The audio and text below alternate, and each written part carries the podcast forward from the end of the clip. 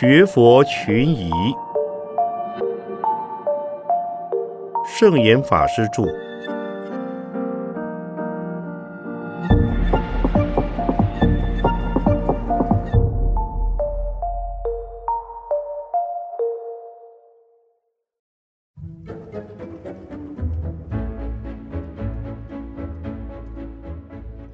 模考是真的吗？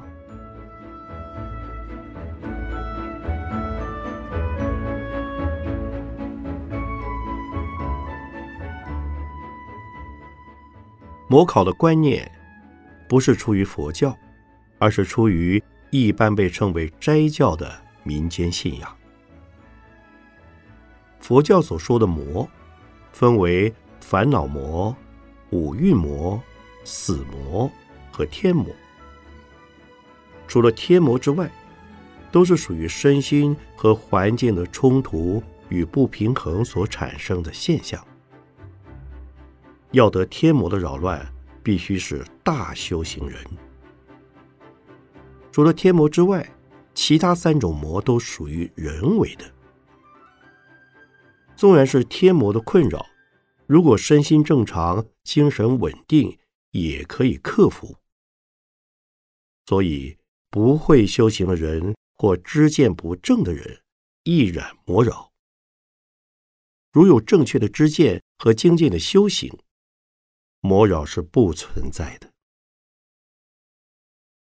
所谓魔扰，是由贪嗔等自我中心的执着而产生的。我执越轻，离魔越远。其实人皆难免面对死魔的降临，但对修行者而言，若能以平常心来面对死亡，死亡就不是魔。五蕴魔的意思，是指色、受、想、行、识。第一色蕴是指我们的肉体和肉体所处的环境，其余四蕴则属于心理活动以及流转于生死之间的精神主体。如果不出三界，未了生死，即在五蕴魔的掌握之下。但它不是人格化的鬼神，而是由于业力的推动。如能去除贪嗔痴而出三界，便能脱离五蕴魔的范围。可见此魔不在心外，也不在身外。所谓烦恼魔，是指我们的心理活动失去平衡。与自主的控制。所谓心不由己，心随境转，事事牵挂，舍不得，放不下，求不得，丢不掉，都是出于自我中心的自私心理作祟。若能以慈悲心待人，以惭愧心待己，以理性的智慧替代感性的情绪。烦恼魔便无可奈何。至于天魔，他在天上和一神教的宇宙创造神并行，他有无限的大力，他的形象变化多端，可能以狰狞的面目出现，多半则以人善的形态现身。不过他的目的，不论威胁利诱。都是要你脱离正道而行邪法。佛法所说的天魔，是在修行者发起出离三界之心和大菩提心之时，魔宫震动，魔王发愁，因为即将有人出离三界，魔子魔孙减少，而佛法增长，因此派遣魔子。魔女、魔兵、魔将来扰乱修行之人。如果是大修行人，魔王也会亲自出动，不其留住此人于魔力所及的范围之内。例如，释迦世尊在菩提树下成道之前，就有降魔的过程，所以非大修行人不容易受到天魔的困扰。一般的俗人终日在烦恼及五蕴之中打滚，也在生死之中流转，岂能遭致天魔的出击？但是现在民间却流行着魔考的信仰与传说。现在一般斋教之后的人，如果事业顺利、家庭平安、身体健康，就说是无生老母、明明上帝所赐。是信奉斋教的行为所致，应该全心的感谢，全力的奉献。如果遇到不如意事、灾难、病障、横祸、鬼扰，就说是魔考，而为道高一尺，魔高一丈，那是由于入了道门，成了道亲，有所谓已在天堂挂号，地狱除名，所以。引来魔鬼的妒忌，而给予种种的打击。这不能埋怨无声老母、明明上帝，反而应该感谢忍受。否则，如果经不起魔考而退失信仰，那就又要变成天堂无份，地狱有名。这种说法实在是愚痴的迷信。否则。既有权利使人天堂挂号，地狱除名，为何不能助人去除魔障，还要说是魔考，使得接受魔考的人不敢以人为的方式来补救、改善他们的遭遇？当然，佛教也有重罪轻报之说，以及提前受报之论，也就是说。若不修行，恶报尚不会现行；一旦精进修道，发出离心，行菩萨道，就会引来若干魔障。那可能是天魔，也可能是宿世的怨亲债主。恐怕你出离三界之后，对你控制无方，虚索无门，所以提早讨还你的欠债。不过，由于你的修行和发心的善功得力，能将本来是应该多生长命的，变成极生的病难，以此了结无量劫来的债务。所以，这是基于因果观点而言，不是无理的迷信。而且，佛教还是主张在灾难降临之时。尽量设法处理改善，以尽人事，不是束手待死似的受尽折磨。佛法讲因果，也讲因缘。过去的因，如果加上现在的缘，它的结果就会改变。佛教不是定命论和宿命论，而是努力论。一切的灾难与不幸的遭遇，都是来自过去所造的，加上现在的未曾努力。不必怨天尤人，当以正常的方式做合理的改善。因此，遇到疾病及困扰，便称为魔考的观念，在佛教是不能成立的，也是不被承认的。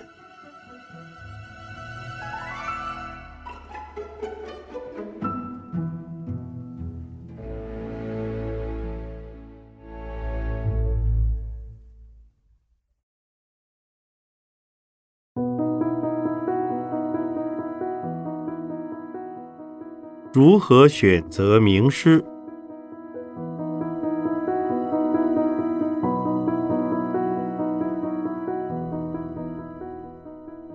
韩愈曾经说过：“术业有专攻，因此学习任何法门都应该选择有专精独到功力的名师。不论做学问、学艺和学佛，其道理都是相通的。”虽然名师未必出于名师之门，名师门下也未必出高徒。但是追随名师，至少不会指错方向，交错要领，是要比所谓以盲引盲来的安全。可是谁是名师呢？往往无法得知。特别是宗教经验和禅修功夫在自己尚未入门时，更是无法判断谁是名师或不是名师。不过，名师虽然未必有名，但若为大众公认的名师，自然要比自称名师而尚未被大众所公认的要可靠得多。在无力明辨谁是名师或不是名师的阶段，追随已被大众公认的名师是比较安全的，或者有已经成名的老师。介绍尚未成名的老师也是较可信的，而由你所信任的名师介绍另外一位名师，也是可取的。如在《华严经》中，善财童子参访五十三位大善之士的方式，就是通过一位介绍一位，形成了五十三位的连锁关系。他们人人都是名士，因此善财童子绝不是病急乱投医似的盲目拜师。世间任何时代都有许多自称为一代宗师的人物，他们妖言惑众，颠倒黑白，混淆视听，广收徒众，以虚张声势。如果不加明辨，其很可能。以有名的邪师为名师，所以孟子也说：“人之患在好为人师。”因为那些邪师对社会人心有误导作用，使人间产生更多的纷扰不平衡、困惑不安定。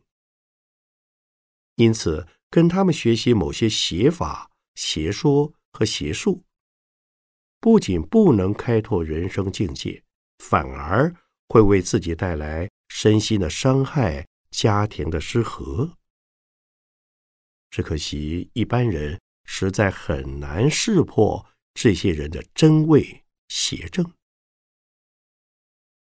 从佛法的立场说，邪与正、暗与明的标准，都在于自我中心的考察。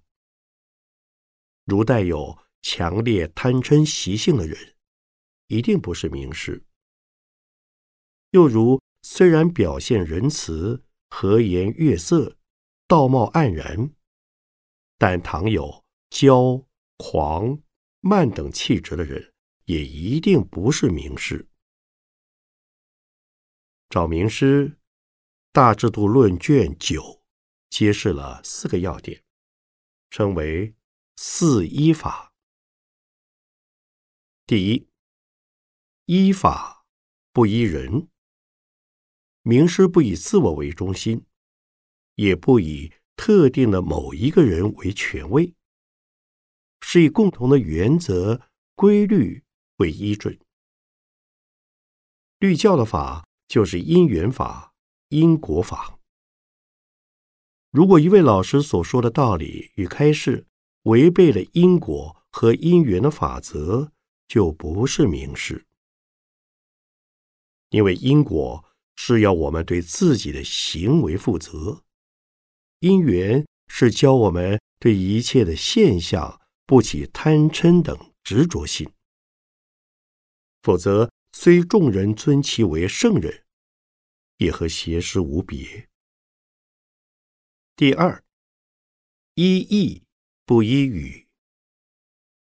凡是真正的法则，一定是放诸四海皆准，古往今来皆同的，不会因民族、地区、文化等背景的不同而有差别。如果说有宗教上的禁忌，或有语言上的神秘，便都不是正法。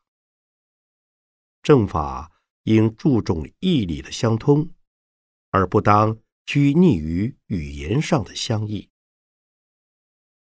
例如说，穆斯林重视阿拉伯文，犹太教重视希伯来文，都与此准则相悖。佛教徒重视梵文、巴利文，只是为了考察原点，以追求原意，并不是说梵文和巴利文有特别的神力或神圣。当然。印度教是重视梵语、梵音的，此与佛教有别。第三，依智不依事。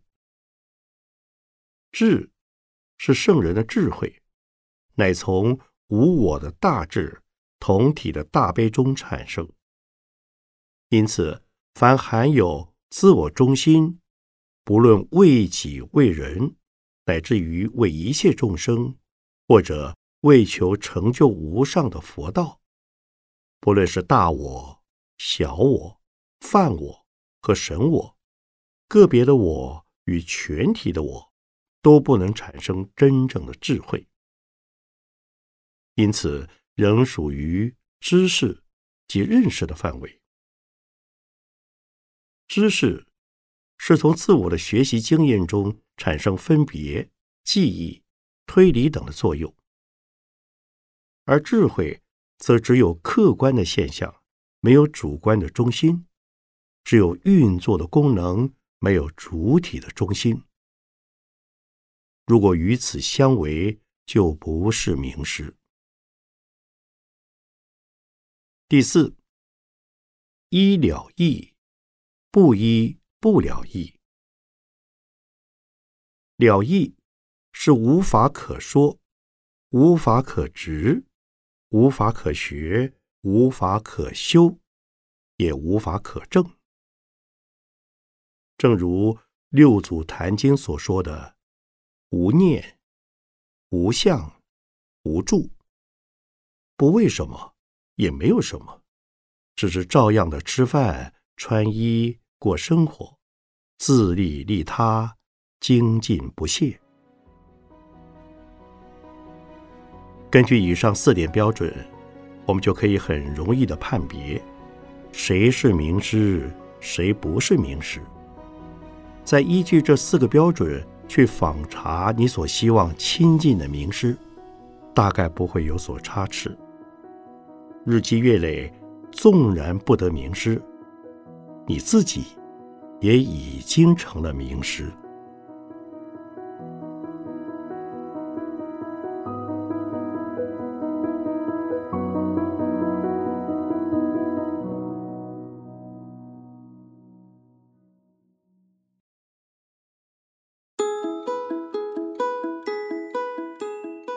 如何一门深入？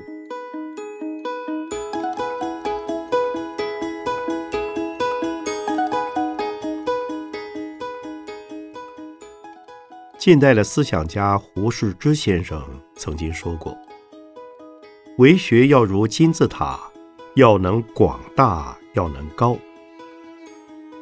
博览群集是学问的基础，一门深入。”是学问的造诣。如果仅是博大而不精深，不能成为学问，只能算是常识。所谓门门通，门门稀松，不能在任何专门的范畴中出类拔萃、登峰造极，就不能够见其成就和独到的特色。那不是专家，而是一般的通才。所以，佛制规定，出家的比丘应该专精于经律论的修学。如果资质优秀，也可以三分之一的时间旁览教外的典籍。因为人在一生中的时间有限，不可本末倒置。佛教的三藏圣典，浩如烟海。虽好守穷经，尽毕生之力，也无法尽学其精奥。因此，自古以来，学佛之人探究经论是有选择的，在初入门时，可以从概论的书籍及通论和通识性的著作着手，以避知其大端。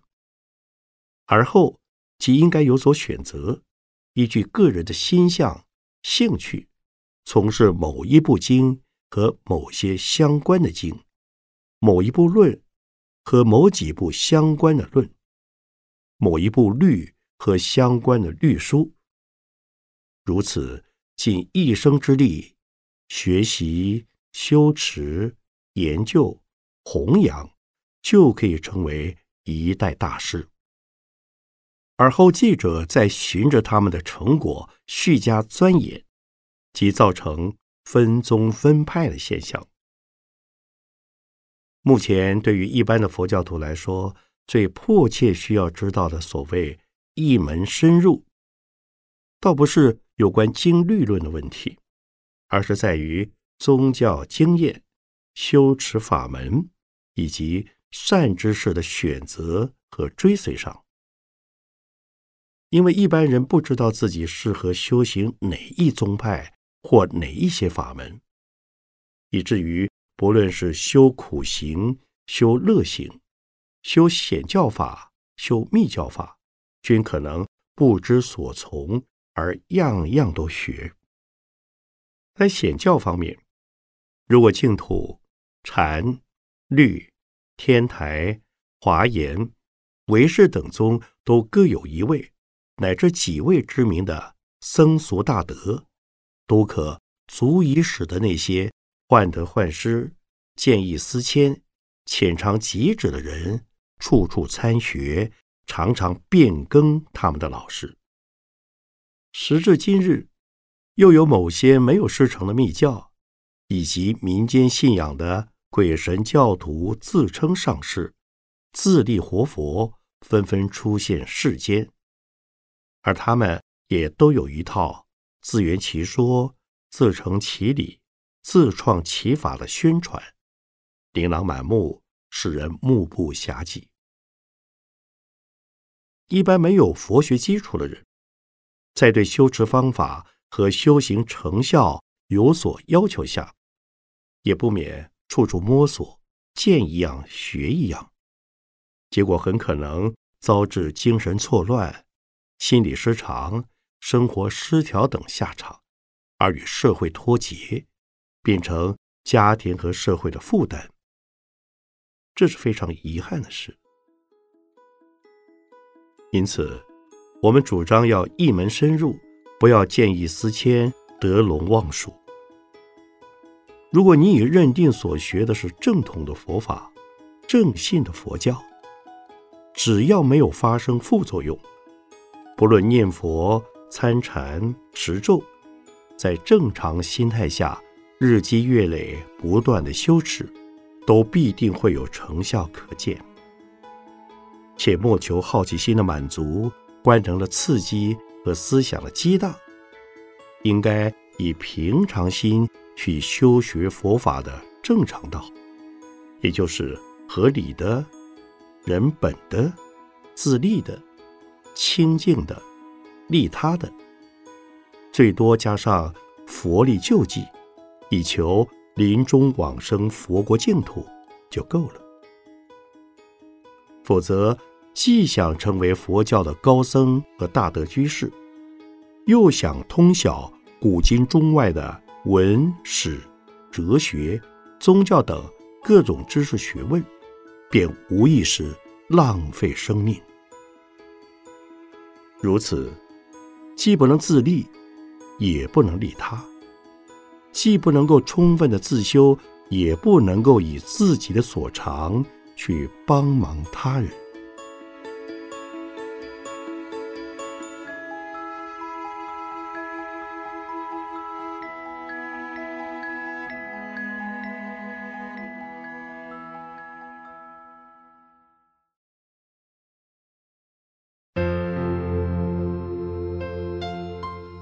何谓专修与杂修？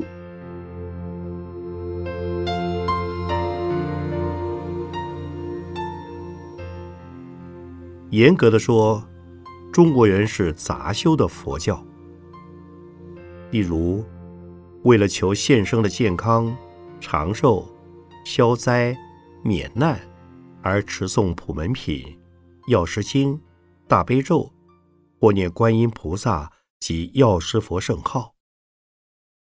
若为求西方的未来利益，便诵《阿弥陀经》，并念阿弥陀佛圣号。若为消除病障、业障，则多半诵持观音灵感真言、白衣大士神咒，或者礼拜水忏、梁皇忏等。如果为了超度先王亲友，则念地藏经、往生咒、放焰口、放蒙山等。类似的修行方式，既是显教，也混有密教的形式与意味。既是修西方净土，也修东方净土。同一个人在不同的时间，为了不同的目的，就可能用不同的法门。其实佛法贵在一门深入，不论用显用密，诵经持咒，做观礼忏，或念任何一佛一菩萨的圣号。修任意法门，只要持之以恒，就有感应，即能达成修持的目的。也就是说，念阿弥陀佛能往生西方，念观世音菩萨也能往生西方。念观世音菩萨能消灾免难，念阿弥陀佛也能消灾免难。做官能够入定。开智慧，持名念佛和念菩萨圣号也能入定而开智慧。其他以此类推，如诵《金刚经》也能开智慧、消灾、免难、除障、生西方。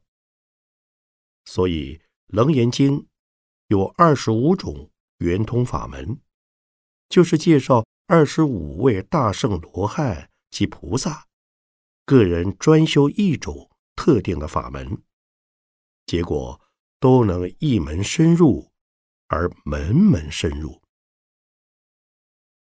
这就像观世音菩萨是耳根圆通，他修音声法门而通达一切法门。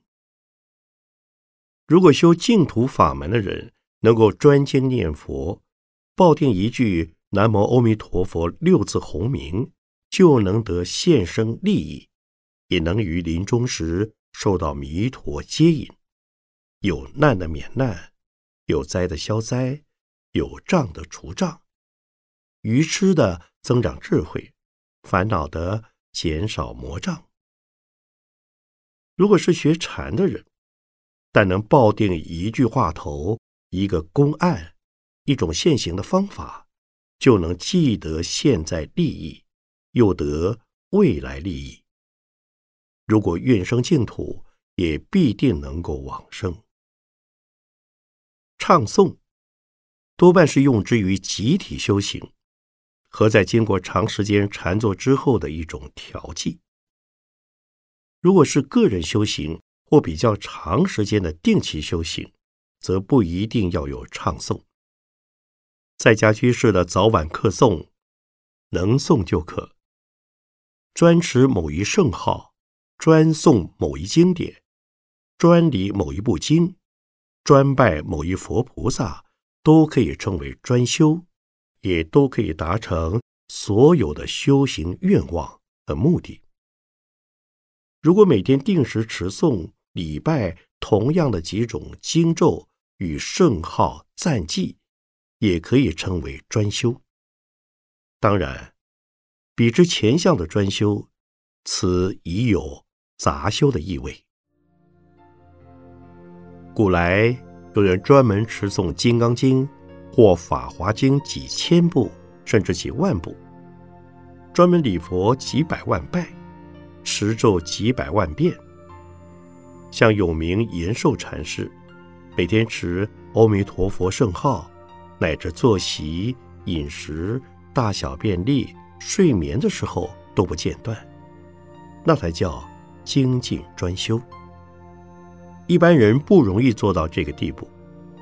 若教他仅持同一经咒和仅念同一圣号，有些人会感到单调，乃至于无聊。所以，每日持诵几种不同的经咒、圣号和赞记比较妥当。但是，切记今天学显教，明天改修密教，早晨求生东方，晚上又求生西方。